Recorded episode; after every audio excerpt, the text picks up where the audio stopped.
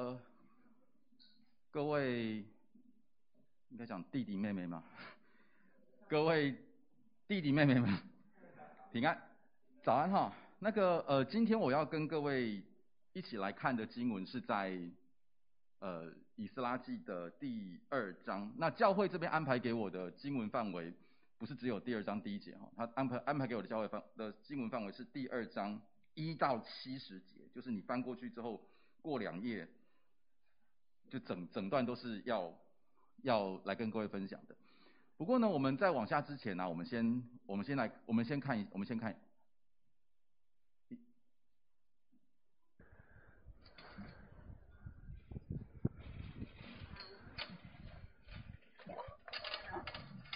你们看他开了门之后，这个保育员不是脑袋烧掉哈？你看他把门打开，然后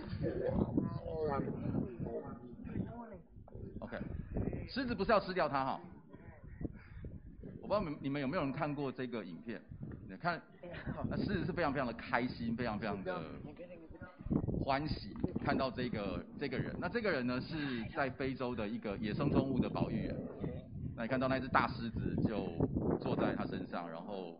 转啊转啊这样子，好，那为什么会有这个一个这么奇怪的画面呢？那原因是因为，在这个大概两三三，在他们两个相遇之前的两三年前，这只狮子叫做。Babies desire one thing, love and affection from their mother. It's true with human newborns as well as animals who must rely heavily on their. 这只狮子叫做，这只狮子叫做 C 呃 Sigar，OK 哈。Wanted nothing more than her parents' attention. You won't believe her 然后他刚出生没多久就被他的妈妈给给放弃了， 因为他妈妈生了太多太多的狮子，那所以他妈妈就决定，如果一次要养这么多孩子，可能会养不活，全部都养不活，所以他妈妈就决定把其中的一只，就是这只 Sigar 给放弃掉。那被养保育员发现了之后呢，保育员就捡回来。那保育员把它捡回来之后，它的状况是非常非常非常的差，因为营养不良，因为脱水，因为生病。OK 啊。OK，那保育员就开始帮他做检查，然后确定说这只小狮子的状况是怎么样，然后就发现说它情况非常非常的不好，生病啊等等等等的。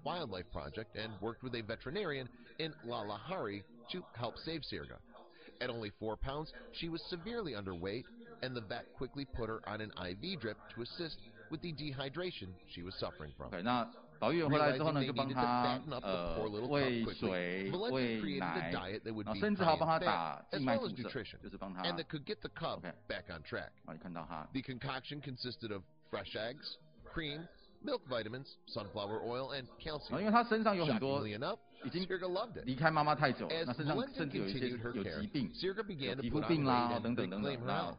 那保育员就要帮他涂药膏啊，帮他上药这样。那狮子就慢慢慢慢的越来越健康，然后慢慢慢慢的长大。After a year of rehabilitation, you'd never know that Sigar was once a scrawny little cub near death. Not only had she put on nearly 170 pounds, but she was weaned off a special diet and was now eating raw meat like she would back in the wild. She was queen of the Pride Lands. At the age of three, Sigar was a oh, fully grown lion. And while Valentin and the other animal experts had become a family unit to her, her animal instincts were beginning to kick in. She needed love and compassion that went beyond what humans could give. With no lion parent to satisfy Sigar's needs, Valentin had to step in and act as a parent to the now grown lioness. Now a teenager, 狮子总是不是宠物嘛？对，你不会把，你不会在家里面放放白只狮子。那保育员也知道说，他有一天也必须要回到回到这个大自然当中，所以保育员除了把他养大，除了给他营养之外，保育员也培养他，也训练他，因为他没有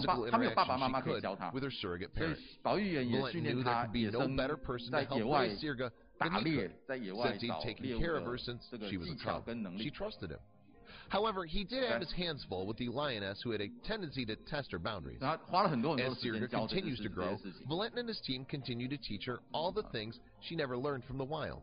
While being raised by the conservationists was a blessing, it was also a curse due to the fear that she may not have the skills to survive on her own. Knowing that Sigar's survival is a top priority, Valentin and his partner Mikkel have committed to teaching her everything she needs to know to survive in the wild. 我也看不出来。While they both adore Sirga, they know they can't keep her 他 in 们他没有 captivity 他没有 forever. 讲啊哈。She'll eventually need to return to her home. 吧，就是保育员可 One 能 of 在 the more。important things that 演 Sirga needed 演 to learn was how to hunt and 那 stalk 这 her 个 prey. 他也知道，他也真的去找找到东西了。好，这个是呃一个小小的影片，好放在脑袋当中哈。那我们再往下走。呃，我们今天要看的经文呢是在以斯拉记。那以斯拉记我们在往下讲之前，你们去你们上个礼你们上一你们上个礼拜应该已经听到了，开始听以斯拉记了。那以斯拉记有个小小的背景故事，我们大概呃先简单的说一下哈。以斯拉记这个故事呢是发生在以色列里以色列人当中的一个一个故事。那这个故事呢是这个样子，那故事是以色列他们建立了一个统一，建立了王国之后，一开始以色列是一个统一的王国，也就是一整块以色列是一个国一个王国。可是后来哦好景不长，他们在成立了这个王国之后没多久。他们就很快的分裂成了两个王国，那就是你们常常在圣经里面听到的，一个是北国，一个是南国。那北国呢，跟南国往下走走走走，就一直分裂，一直分裂，一直分裂，一直走走走走，走到了大概主前大概是在五百多年的时候，两个王国都灭了，都被灭掉了。那分别最后最后最后，南国是比较晚灭掉的，那被谁灭掉呢？被一个叫巴比伦王的巴比伦的国家给灭掉。以色列人就不再有这个国家了。那这个国家他们被灭掉了之后呢，不只是不只只是灭国而已。巴比伦巴比伦王呢，那个时候还把以色列人从以色列他们的自己的国家整批整批的带到了巴比伦去，带到巴比伦去那个地方。所以这就是你你们常常在圣经当中听到的被掳、被掳走了、被抓走了。那被掳了之后呢，圣上帝非常非常奇妙。让以色列人有三次的归回，也就是回到以色列，回到原本他们住的那个地方去，有三次，那分别有三次。那第一次呢是在，第一次呢是在呃主前的五百三十八年，那一次哈、哦，呃是回到了一次。那现在我们看，我们现在看到的以斯拉记是以色列人的第二次的归回，第二次的归回。那这次的归回呢，就是由以撒以斯拉记的这个以斯拉记里面的那个以斯拉。带着他们回到呃以色列，带着带他们回到以色列，带带着他们回到耶路撒冷。好，那还是给我遥控器，我自己来控制，谢谢。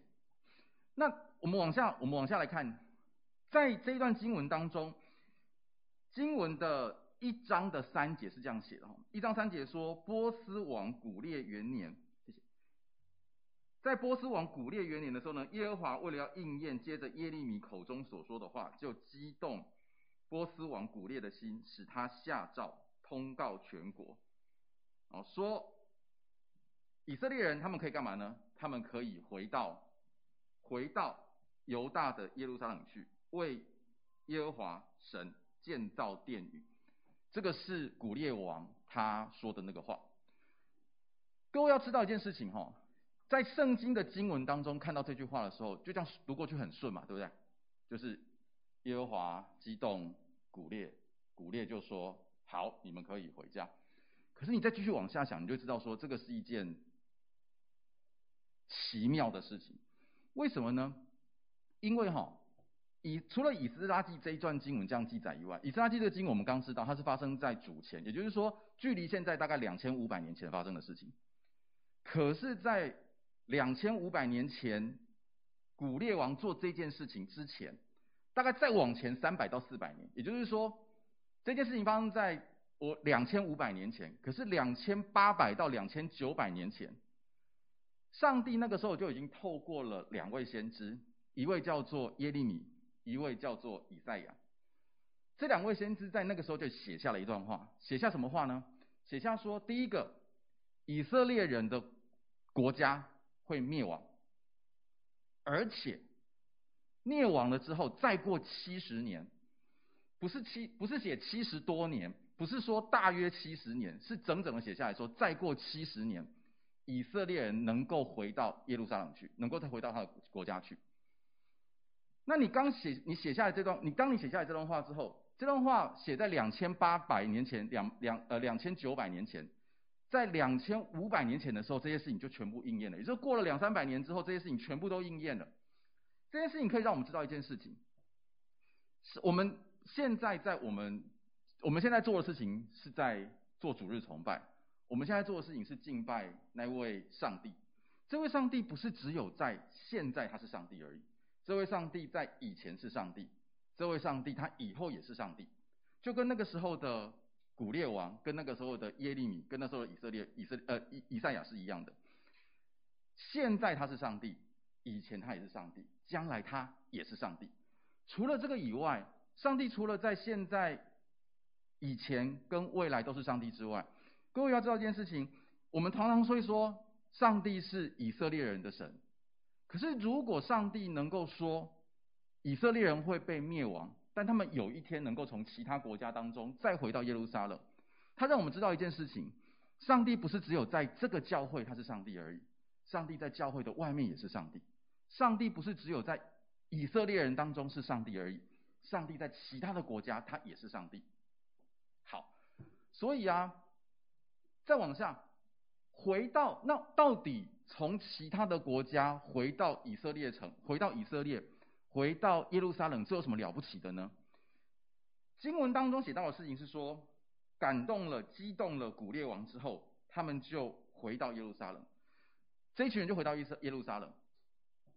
你想一件事情哈，就是到底一个国家让他的人民离开这个国家。到其他的国家去，这有什么了不起的？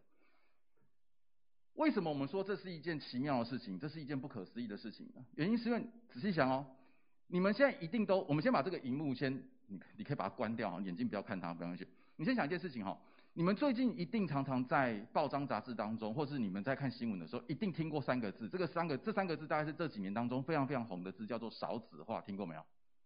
什么叫少子化？少子化，什么叫少子化？少子化什么意思？对，孩子非常非常好，孩子越来越少。那孩子越来越少，为什么一直要出现在新闻里面？孩子变少有什么了不起的？不是很好吗？就是公车比较不会那么挤啊。我们去游乐园的时候不会那么人不会那么多啊。不是不是没有什么不好的吗？孩子变少有什么了不起的？你再往下讲哈。不管在以前或在现在，人口都是一个国家当中非常非常非常重要的资源。一个国家要有人，国家没有人，为什么？为什么人对一个国家那么重要？人代表人对于国家来讲代表什么？有人才能够有人去生产嘛。所以人代表对于一个国家来说，它代表的是这个国家的生产的能力。有人。会生产，生产能够赚钱，那国家才有税收啊，对不对？不然国家去跟谁税？国家去跟谁征税呢？有人再往下，有人才有人去当兵啊，才有人去军队里面做士兵啊。这有什么好处呢？这有什么重要性的呢？就表示说，我们的国家被人家欺负的时候，我们有人可以去打仗，我们有人可以去抵御这些从外面而来的人，所以。人口对于一个国家来说是非常非常非常重要的事情，它代表的是它的国力，它代表的是它的生产力，它代表的是它的军事力量。你可以想象一件事情，一个国家如果只有一万个人，跟一个国家有一千万个人，它的国力是哪个强，哪个弱？你马上可以想得到。好，所以说一个国家，波斯这个波斯王古列，他愿意让以色列人回到几万几万几万个人。回到耶路撒冷是难以想象的，为什么？因为他等于是放弃了他能够掌管的、他能够拥有的国力，这是不难以想象的第一件事情。第二个难以想象的事情是，这一群人不是随随便便的人，这一群人回到耶路撒冷的人呢？这一群人是当初被我灭掉的国家的人，在几在七十年前，我灭掉这个国家，然后呢，我把这一群人全部弄到我的国家里面来。然后在我的国家里面呢，当奴隶，当劳动力。过了七十年之后，我让他能够，我让他回到他原本的国家去。我不是把他放到其他地方去，我是让他回到原本的国家。那对于我这个国王来说，我不会担心这个事情吗？他是回到他原本的国家去。那万一他回去了之后，他建立他自己的国家了，他自己找到一个人去当他的国王了，他自己又不不听我的话了，那不是我不是很麻烦吗？所以古列王在那个时候。做出这个决定来，对后代的我们后对于后代的我们来看，我们仔细看这段经文，你会知道说，这段经文是不可思议的。这段经文所记载下来这个事情是不可思议的。古列王他把他的国力放掉，古列王让这一群人回到他自己的国家，都是不可思议的。好，所以怎么能够发怎么能够发生这样的事情呢？怎么有办法发生这样的事情呢？这让我们得到一个结论，就是那一位感动古列王的耶和华，那个感动激动古列王的那个上帝。他是一个掌管时间跟空间的上帝，他一定是这样的一个上帝，否则他不会，否则这件事情是没有办法发生的。那回到我们，嗯，好，我没有办法掌管投影片。回到我们的，回到我们自己的身身上来看，我们的生，我们的生命，常常很多的时候，就像是以色列人一样。以色列人在那个时候碰到了一个他们整个国家的一个巨大的困难，就是他们的国家被灭了，他们被掳到了巴比伦去当巴比伦的国民。我们的生命常常跟这些以色列人一样，也面临到很大很大很大的困难。你们现在的困难当然不是什么亡国啦，哈，跟他们是这个是不大一样的，不会不会有这样的一个情形。可是你回过头来，事情是你回头来看我们看你自己的身，看你自己的时候。在你自己的学校里面，在你自己的家庭当中，在你自己的朋友圈里面，也可能都碰到了一些困难。那困难可能会让你觉得说，我完全不知道该怎么办。比如说，举个例子来讲，我永远没有办法搞懂二元二次方程式该怎么解。我搞不懂什么叫做过去完成式，什么叫做假设语气的过去完成式，是什么意思？我可能觉得太难了，我可能我觉得我这辈子永远永远搞不懂什么叫三角函数，什么叫做 sin，什么叫 cosine，为什么这有什么不一样？你会觉得实在太困难，你会觉得说我不知道为什么我得罪了这个朋友，这个朋友突然就不跟我讲话了，我试图想要对他释出善意，总是热脸贴冷屁股，他总是把我句点掉，有没有？嗨，今天好吗？还好，OK。我们上个礼拜不是才刚刚好好的没事情吗？为什么你这礼拜老是句点我嘞？你可能是你可能碰到的困难是，你觉得你完全不知道怎么跟你爸妈沟通，你会觉得说奇怪，我怎么跟他说什么东西，他都说不要，他都说不可以，他都说不准。你会觉得你我的爸妈好难搞哦，可是你不知道一件事情，就是常常你爸妈也觉得你很难搞。你会觉得你在生活当中有各式各样的困难，可是不要忘记一件事情，如果我们相如果在记得在以斯拉记里面的这位上帝。他在当时候能够让古列王激动古列王，让古列王底古列王底下的这群以色列人回到耶路撒冷。这位上帝，如同圣经上所记载的，是一个掌管时间跟空间的上帝。如果是这个样子的话，那么他也一定能够帮助你，他也一定能够赐给你力量，帮助你能够克服你眼前碰到的这个困难。就如同他激动古列王，让以色列人回到耶路撒冷去是一样的。我们要对这位上帝有这样的一个信心。他如果在以前能够这样做，你现在目前在生命当中碰到的困难，他也一定能够帮助你，帮助你克服。好，经文当中到了二章的一节，他说，二章的一节，然后往下写，往下是这样写的，他说尼尼布甲尼撒王以前掳到巴比伦犹大省的人，现在他们的子孙从被掳之地。回到耶路撒冷跟犹大，哦，经文当经经文当中讲到说，他们不是回到耶路撒冷而已，他们是回到耶路撒冷之后呢，各归本城。各归本城，我一直在我去查了一下这个字哈，这个字的原文，它的意思大概就是 each to his own city Each home each to his own town，意思是这个样子，意思是这样子。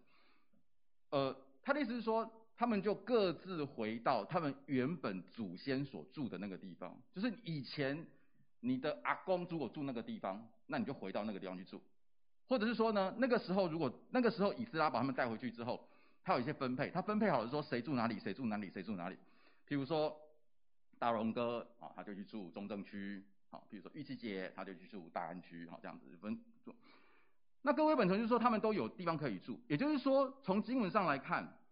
从经文上来看，我们可以知道一件事情：上帝并不是把他们带回去耶路撒冷就这样子结束而已。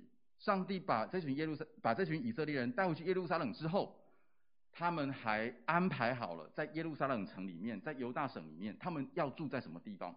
都已经安排好了。神把他们，神让他们能够归回耶路撒冷，神也让他们在耶路撒冷当中所要居住的地方都已经计划好，都已经安排好了。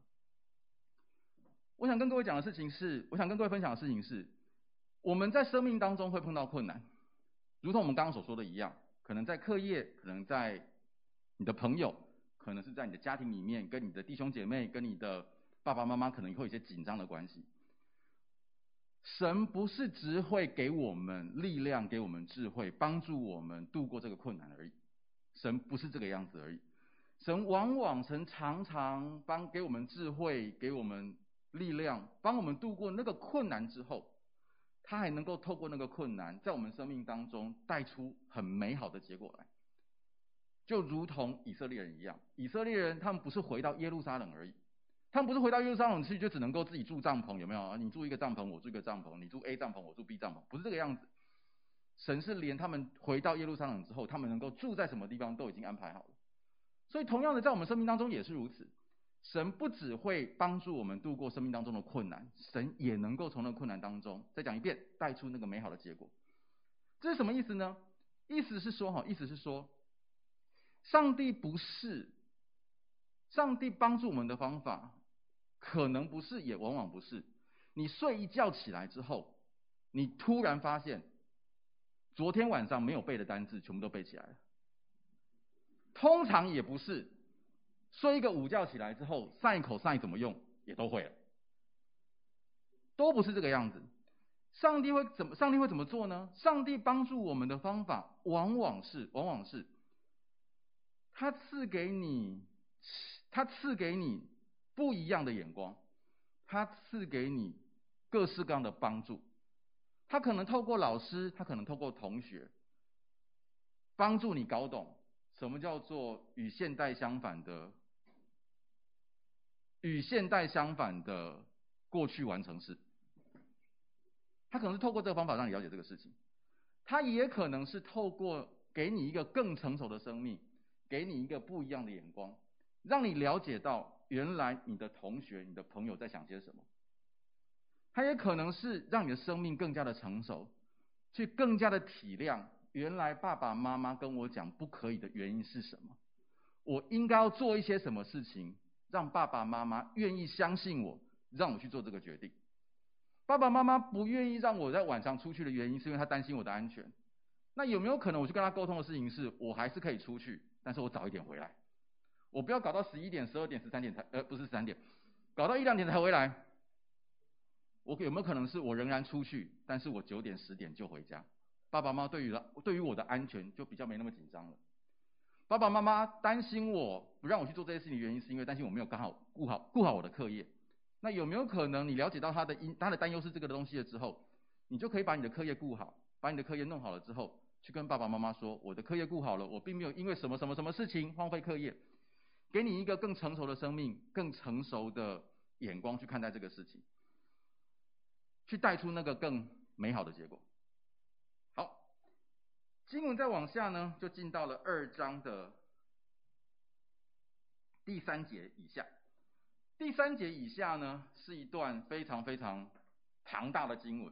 这段经文从以斯拉记的二章的三节一路走走走走走走到二章的六十七节，有没有？噼啪噼啪，等一下。好，我看到那个名单的时候啊，我就觉得实在是太可怕了。为什么呢？是因为哈，我以前在读圣经的时候啊。你们圣经从新约开始读还是旧约开始读？你们开始读圣经的时候是新约开始还是旧约开始？新约还是旧约？新约吗？有有人从旧约开始读的吗？你们的辅导应该通常会建议你们从新约开始读吗？儿童主日学从来没开始教，通常是从新约开始教。OK 啊，你们新约开始，你们从新约开始读的时候，你们从哪一卷福音书开始读？如果你们跟我一样是从马太福音开始读，我一开始的时候，我在开始读马太福音的时候，我没有搞懂一件事情，就是为什么马太福音一开始落落等写了一大串的家谱，有没有？谁生谁，谁生谁，谁生谁，一直写写写下去。我想说奇怪，你干嘛跟我讲他他是他是谁生的？你就告诉我他是耶稣基督不就好了吗？他写了一个洛洛等的这个家谱，为什么这个样子呢？好，那后来我搞懂一件事情，如果圣经的作者会花这么大的篇幅，会花这么多的力气，把一串的名字写下来，那一定有他的意思在。那回到回到以斯拉记的三二章的三节到六十七节，二章的三节到六十七节呢，他详详细细的记载了以色列人当中那个时候的族长的名字，族长就有一点点像是那个家族当中的那个带头的那个，是那个长辈，譬如说他是阿公。然后阿公下面就很多很多很多的，有一堆的，他生了很多很多的孩子，生了很多的，然后每个每个这样子生下去，就那个族长，可是族长里面就是具领导地位的人。好，他记载的族长，这个族里面就这一个人作为代表，然后他呢带着几百个人、几十个人，然后再把下一个族的族长的名字给记下来，然后再写说几百个人、几千个人。那因为是这样记载的方式，所以呢，他就落落等的写了。从三章三节到六十七节，就记载了一堆的族长的名字以及那个族有多少人。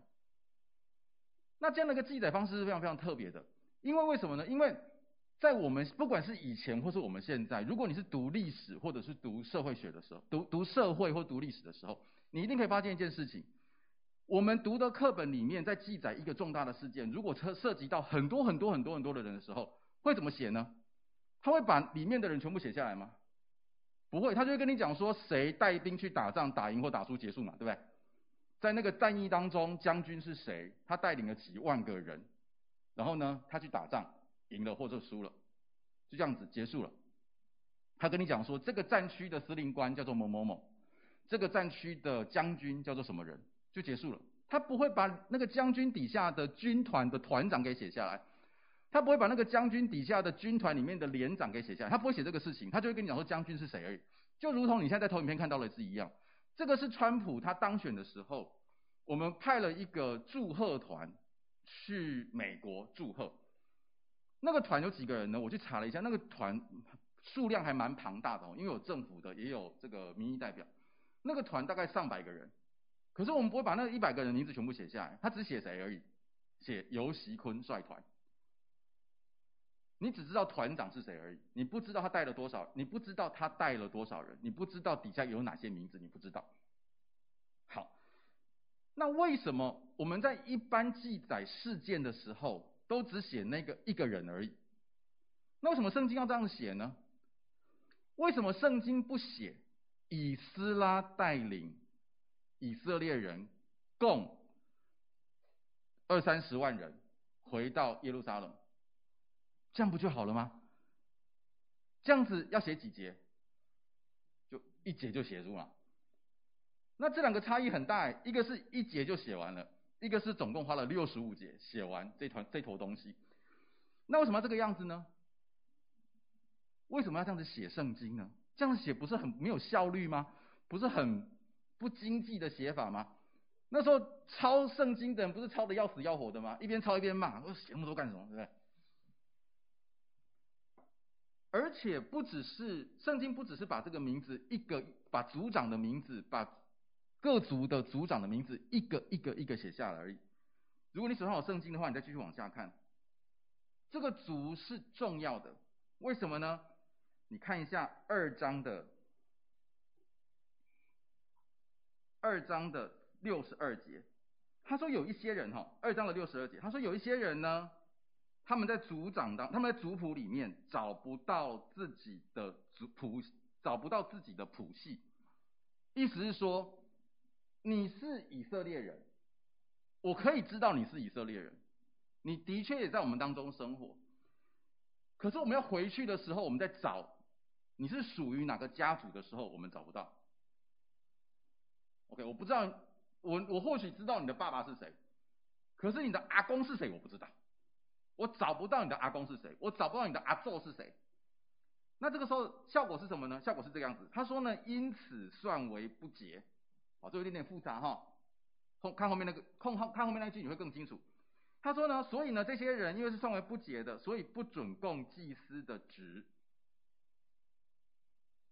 你不可以供，你不可以任祭司的职任。什么意思？就是这些人你不准当，你不准当，你不准当祭司。其他的人都可以当祭司，但这一些找不到自己的阿公是谁的，找不到自己阿宙是谁的人，不准当祭司。也就是说，他们算为以色列人，可是他们不能够代表以色列人在上帝的面前献祭，你不能够做这样的事情，因为你们是不洁的。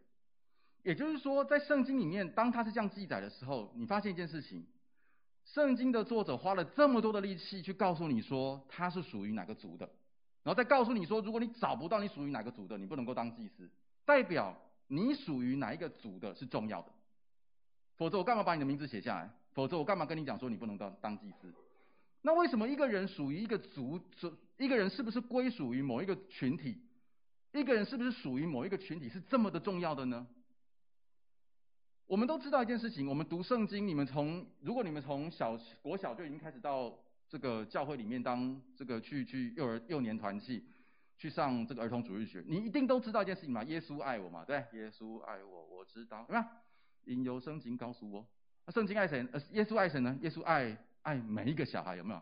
耶稣喜爱世上小孩，世上所有的小孩，有没有？耶稣爱我，耶稣也爱你。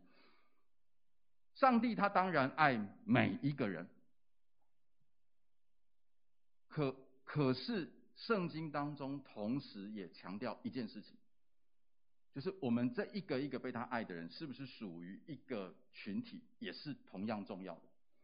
我们属于一个群体是重要的，为什么呢？因为人们在群体当中，人们归属一个群体里面，在群体当中，你在群体里面，你能够帮助。这个群体，你能够帮助这个群体里面的其他的人，因为你在一个群体当中，你跟这个群体里面其他的人，你会跟他沟通，你会跟他聊天，你会跟他互动，你甚至可能是跟他吵架，然后再跟他和好，然后再跟他吵架，再跟他和好。可是这个沟通是重要的，为什么呢？因为在这个过程当中，你获得了帮助。群体里面其他的人也获得了你的帮助。你因为属在，你因为属于某一个群体里面，所以你会变成一个更好的人。这个群体也会能够变成更好的一个群体。其他的人也因为你的关系能够变成更好的一个人。所以人归属在群体里面是重要的。对我们来说，对我们来讲也是如此。因为群体那么的重要，所以你今天来到我们当中。你一定属于某一个小家，你一定属于归属在某个群体、某一个团契里面。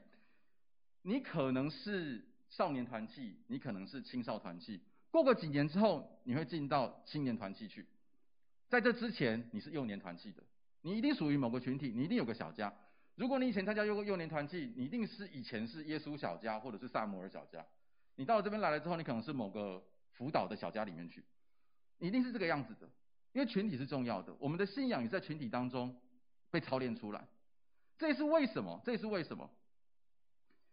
如果你跟我讲说，你是一个相信上帝的人，你是一个相信耶稣基督的人，你是一个接受耶稣基督作为你救主的人，然后你跟我讲说，可是我不想到教会去，我不想到小家去，很麻烦。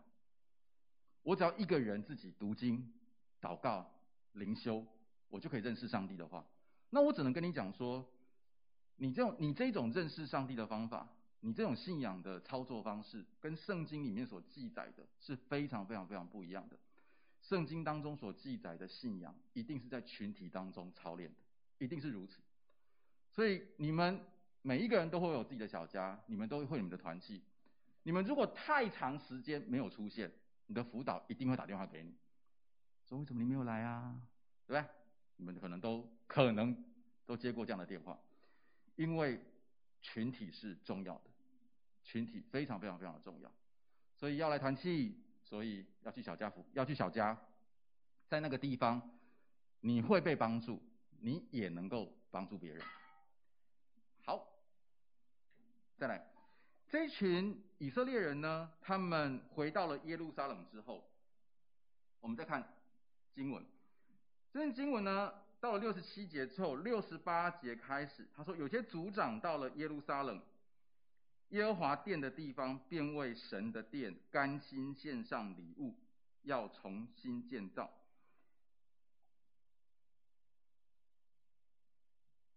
甘心的意思是什么？甘心的意思是说，他们到了那个地方去之后，他们甘心的献上礼物。这一群以色列人回到了耶路撒冷城之后，他们并不是就忘记了上帝给他们的恩惠，他们深深的知道一件事情：他们之所以能够从巴比伦城回到耶路撒冷，完全是出自于上帝的恩典，完全是出自于上帝的大能。若非上帝，这件事情是成不了的。所以他们回到了耶路撒冷城之后，他们就有一些动作，有一些行动，来表示对于上帝的感恩，表示对于上帝的回应。什么回应呢？他们就甘心献上礼物，要干嘛？重新建造耶和华的殿。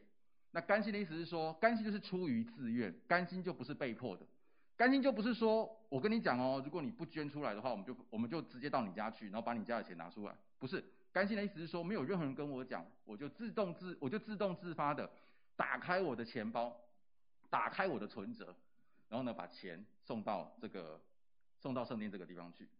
他们送了多少？他们送了多少钱呢？他们总共送，他们送出来的钱是这个样子。他说，金子呢有一千达利克，银子有五千尼尔，然后还有祭司的礼服一百件。好，这个计数计量的单位除了一百件之外，应该是没有人看得懂的，对吧？对啊，一百件看得懂嘛？对，可是其他没人看。好，这个。我回去我去查了一下哈，金子六万一千达利克是多少呢？大概是六两百五十公斤左右，按照现在的重量是两百五十公斤左右。那银子五千米尔是多重呢？按照现在的重量大概是三千公斤左右，也就是三公吨。那这有多少呢？有有人知道这多少吗？只是现在的钱大概多少钱，你知道吗？我们我们大概没有感觉啊，因为。这个距离我们太遥远了哈，不要说两千五百公斤了哈，我连我连两公斤都没有，没有，我没有两公斤，我连两公克都没有。好，反正总之就是这是很大很大的一个数量。那按照我今天早上查了一下，我今天哦昨天晚上昨天晚上我查了一下，昨天我查了一下，就是国际金价一公斤大概一百八十万台币，这是国际的价钱，也就是说你去哪个地方买大概都这个价钱。那我算了一下哈，两千五百公两百五十公斤的黄金，我们单算单单算黄金。单单单单算黄金就好了，黄金两千两百五十公斤，然后每公斤一百八十万来算的话，那个价钱大概是四千多亿吧，四千多亿台币，OK 啊？这对我们来讲已经个已经是一个天文数字了嘛，对不对？就是四千，不要说四千五，不要说四千多亿了，你现在身上有没有四千块？应该是没有嘛，对？森林姐可能有了哈。好。可是你看到这个数字，你已经觉得是个天文天文数字了。就是说那时候以色列人怎么有办法捐捐这么多钱的出来？可是你千万各位千万不要忘记一件事情哦，这这么多的钱不是一群这个经商致富、开了红海、开了台积电的老板捐出来的钱。这一堆的钱是一群亡国了七十年的亡国奴所捐出来的钱。再讲一遍哈、哦，这些钱是一群已经。国家亡了，国家灭亡了，灭亡了多久呢？不是七个月，不是七年，是亡国了七十年之后的人捐出来的钱。也就是，他们心深深的被上帝的恩典所感动，所以他们做了一个重大的决定：是我能够回到这个地方来敬拜我的上帝，我能够回到这个地方来，回到我曾经熟悉的家乡里面去。这个是上帝的恩典，所以我必须要做一些什么事情来回应上帝的恩典。因为上帝如此的爱我们，所以他就捐出这么大一的一笔数字，回应上帝的恩典。对我们来说，我们该做些什么事情呢？我们是不是也像这群以色列人一样，在我们的生活当中，在我们的生命里面蒙了上帝的恩典？当然，我们全部都是，我们每一个人都像这一群曾经被掳到巴比伦。现在归回到耶路撒冷城的以色列人一样，就以就像是你们以前在主日学里面学到的一样，或者听过前面的牧师长老们所说的一样，这些我们的生命都曾经被罪的关系给掳走了，我们曾经都在罪的权势底下，我们就像是被抓到巴比伦去一样，我们什么事都做不了，我们只能犯罪而已，我们可能不愿意，我们甚至不知道自己落在那个光景当中。可是呢，因为上帝的恩典，全然无罪的耶稣基督，他为了我们的罪死在十字架上。让我们这一群人因着信耶稣基督，因着信耶稣基督是神，是上帝的独生子，我们能够在神的面前称义，我们能够跟神在一起，我们能够回到耶路撒冷，恢复到我们人应该有的样子。我们该有的样子是这样，我们该有的样子不是那样。我们能够回到耶路撒冷，回到我们该有的那个样子。所以，我们从现在开始就能够过着在天上的日子，我们能够享受那个永恒的喜乐。所以，我们也应该像那个时候以色列人一样，对于上帝在我们身上的恩典，要能够有所回应。啊，当然，我的意思不是跟你讲说，好，说我们的回应方法很简单，哈，记得把你的皮包打开来，把钱倒进去。我们的回应不是这个样子。圣经当中告诉我们的事情是，在新在新约当中，保罗在罗马书里面告诉我们，我们对于上帝的拣选，我们在对于上帝的呼召，我们对于上帝的救赎，我们的回应应该是这个样子。好不？我们一起来念这段经文，请将身体献上，当作活祭，是圣洁的，是神所喜悦的。你们如此侍奉。乃是理所当然的。我们对于上帝对我们的活，对于上帝临在我们身上的恩典，我们应该回应的是什么东西呢？保罗说要将身体献上。身体献上的意思是什么？就是把你整个人，把你全人。身体就不是说好，那身体献上，那心归我，不是这个意思哈。身体献上的意思是说，你整个人，包括你的脑袋，包括你的心思意念，整个人全部都献给神，献在神的面前。当做活祭，活祭的意思是什么？就是属神的了，不再是我的了。你把一个东西献给别人，那就是别人的了。把我自己的身体献上，当做活祭，也就是说，我这个人从头顶到脚底，我这个人的身体、我的行为、我的举止、我的心思意念，从此都属于上帝的了。我应该要为上帝而活。好，那如果这样子讲到这边之后，聪明如你们。都应该想要问一个问题，也可能会有个问题：为主而活这句话，你今天绝对不是第一次听到，对吧？你的辅导可能每个礼拜都讲，讲到也常常讲到这个东西：为主而活，为主而活，为主而活。我从信主到现在，我听我听到“为主而活”这个四个字，没有一千遍，可能也有八百遍。为主而活，为主而活，为主而活。那到底什么叫为主而活呢？我一直觉得为主而活是一个极非常非常非常抽象的概念。什么叫为主而活？后来我看了一些书，然后我自己想过了之后，我发现“为主而活”这这四个字，其实有个非常非常简单的操作的方式，有个非常非常简单的应用的方式。什么叫为主而活呢？很简单哈，就大概是这个样子哈，大概是这个样子。就是啊，你在做一件事情的时候，你在要说一句话的时候，你要去做某一个决定的时候。或者在网络上面要决定要不要看一个影片的时候，如果你是为主而活，那你要想的事情是：我做这件事情，我说这句话，我做这个决定，我看这个影片，是不是能够荣耀神的名？还是很抽象，对不对？再往下，能不能荣耀主的名的意思是什么呢？意思是说，如果你说这句话，如果你做这件事情，如果你在网络上做这个动作。贴一个贴文回去，别人如果就站在你的身边，看到你做这件事情的时候，他会不会说：“哇，你信的那个上帝很奇妙，很伟大，他居然你居然会做这个事情，所以你相信的那位上帝很奇妙，很伟大。”你碰到这样的事情，你的回应居然是这个样子：你信的上帝很奇妙，很伟大。别人这样对待你，你选择这样子对待他，你信的上帝一定很奇妙，一定很伟大。如果你说你的说话、你的做事、你的决定，能够让别人感觉到，能够让别人惊叹，哇，你信的那位上帝一定是一个真的上帝，因为如果没有那个上帝，你是不可能有这个回应的。你的决定、你的说话，如果是这个样子。那么你就是为主而活，你就是为主而活，这个是为主而活的意思。好，这只狮子还记得吧？OK，刚刚我们看过对不对？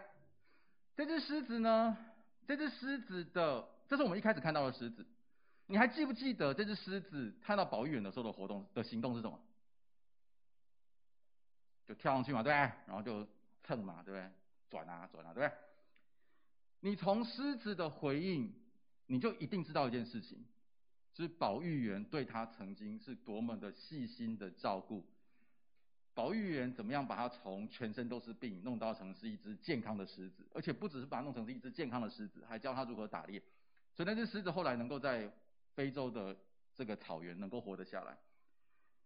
你从狮子的反应，你就可以知道保育员对了这只对这对这只狮子做了什么事情。我想跟各位分享的事情是为主而活这个事情。不是一个律法，不是一个诫命，不是跟你讲说，如果你不这样做，你上不了天堂，不是这个意思，而是我们的行事为人，都要能够让别人看到，看到什么？看到我们像这只小狮子一样，借由你在这个世界上的行为举止，我们要能够让别人看到，那个救我们的上帝是曾经怎么样的恩待我们，那个救我们的上帝是如何的有大能。那个救我们的上帝是如如何的有慈爱，这是我们能够做的事。这也就是为什么我们，这就是我们圣经上所说的，在这个世上做那个美好的见证，在这个世上我们为神做光做盐。为什么呢？因为为了要见证，我们就像那只被救的狮子一样，我们就像那个归回到耶路撒冷城的以色列人一样，为的事情是要在这个世上回应，在这个世上见证。上帝的大能，上帝的慈爱，上帝的荣耀，这是我们能做，也是我们该做的事情。好，今天呢，呃，好，今天呢，我们我总共呃这段经这段经文非常非常的长，这段经文里面我总共讲了几件事情，这几件事情都跟我们的身份是有关系的。我希望你们今天离开了之后，能够记住，能够思想，能够想一想这几件事情。就第一个。上，我们现在我们的生命当中，可能或多或少在不同的地方、不同的领域里面，都碰到一些困难。我们要有这样的信心，要有这样的信心，神能够帮助我们度过我们现在碰到的困难。第二个，我希望各位可以思考的事情是，神在我们的困难当中能够带出那个美好的结果。神不只是让我们帮助我们度过那个困难，神还能够在那个困难当中带出美好的结果。我们应该要有这样的一个盼望。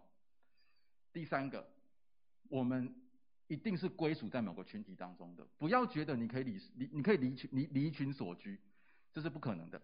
我们的信仰一定是在群体当中，所以你的小家、你的团契、你的辅导、你的弟兄姐妹很重要，很重要。那对你的信仰来说是重要的，对你的生命来说是重要的。第四个，我想跟各位分享的事情是，我们在这世上的活动。我们在这个世上，我们讲的话，我们说的是，我们说，我们讲的话，我们做的决定，我们做的事情，请记住，要为主而活，要为主活出那个美好的见证。你做的决定要能够让别人觉得，哇，你的上帝是真正的上帝，你的上帝是真的上帝，你的上帝是荣耀的上帝，你的上帝是大能的上帝。我们要能够活出这样子生命的样式，来见证神。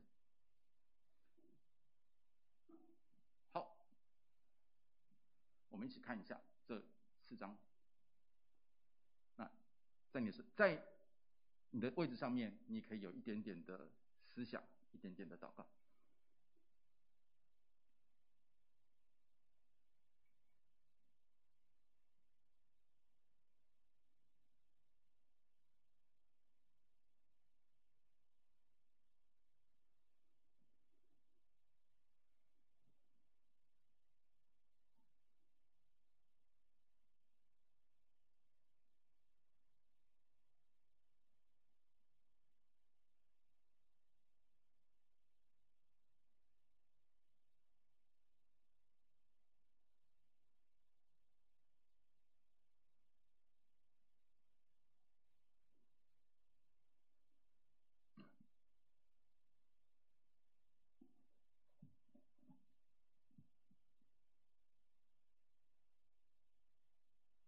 们一起来祷告。